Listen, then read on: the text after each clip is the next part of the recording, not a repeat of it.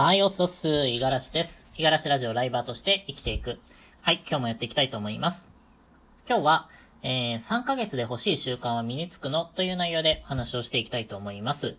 えっと、前回のね、えー、ラジオの配信で、えー、お話をした、えー、ライブ配信を3ヶ月毎日、えー、続けてきましたというところから、まあ、あのー、今ね、やっているこの活動、習慣としてはどうなのか、みたいなところを少しお話をしていきたいなと思います。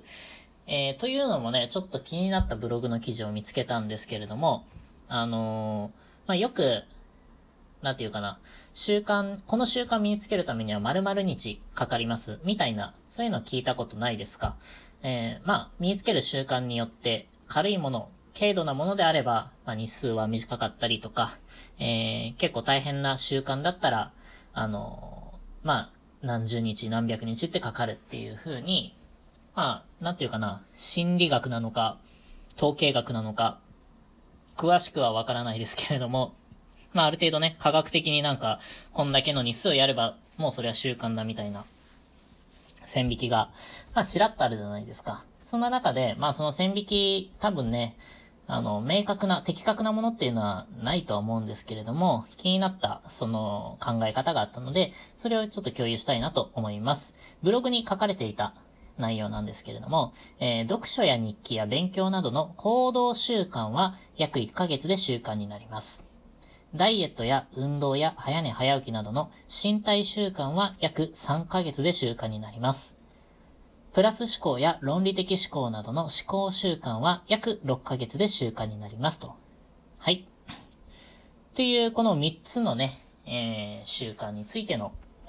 お話を、まあ、ブログで見て、はあ、なるほど、みたいな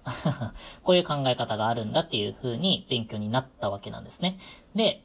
えっと、まあ、僕がね、やっているこのライブ配信っていうのは、まあ、おそらく、ダイエットとか、運動とか、早寝早起き、など、まあ、体にまつわるところかなと思います。で、えー、さっきの文章で言うと身体習慣ですね。身体習慣っていうところに当てはまるかなと思っているんですけれども、これは3ヶ月やったら習慣になるというふうに書かれていました。はい。で、実際僕がライブ配信3ヶ月やってみて習慣になってるかなっていうふうに思ったところ、えー、今言える結論としては、今の状況だったらなってる。ただ、えー、自分の身の回りだったりとか、えー、環境、時間の使い方が変われば、え一瞬で消え去るような脆い習慣だっていう風に捉えてます。はい。なので、まあ、習慣っていうにはまだお粗末なものなんじゃないかなっていうぐらい。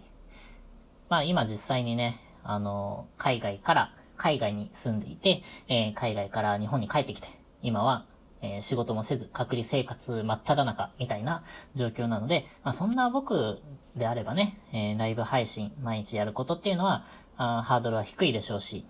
これを、まあ今まで3ヶ月間やってきたっていうのは、これからもね、えー、習慣としてやっていけるかっていうまでの土台にはまだなってないと思うんですよね。うん。まあ、だから、まあ、僕のケースが特殊なのかもしれませんが、まあ、ここには当てはまらなかったなっていうのが結論です。はい。まあまあ、そうは言っても、この、まあ僕がライブ配信を始めるきっかけになったのはやっぱり、なんていうかな、やりたいことというか、やったことがなくて興味のあることっていうので始めましたし、えー、自分が今、あのー、時間がある程度あって、で、まあ続けていけば習慣になるだろうっていう、企みから 始めたものになりますので、あの、まあ狙ってやったこの3ヶ月だったかなと思うんですね。で、まあこれからが大変になってくるかなと思うんですけれども、今まで続けてきたこの3ヶ月、これをね、まあ糧に続けていけたらな、なんていうふうには考えております。で、えっと、最後に ここのね、えー、ブログの筆者さんが、えー、いいことを言ってくれていたので、そこもちょっと共有していきたいと思います。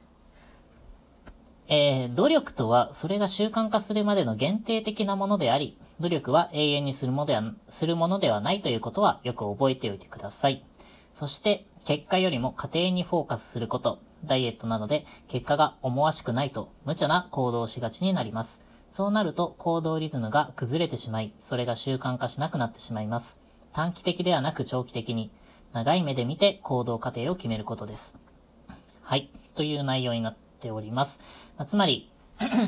最初の手こ入れが大変だと。で、えー、続けていくうちに、あの、習慣をね、ちゃんと身につけたいっていうのであれば、あの、結果、うん、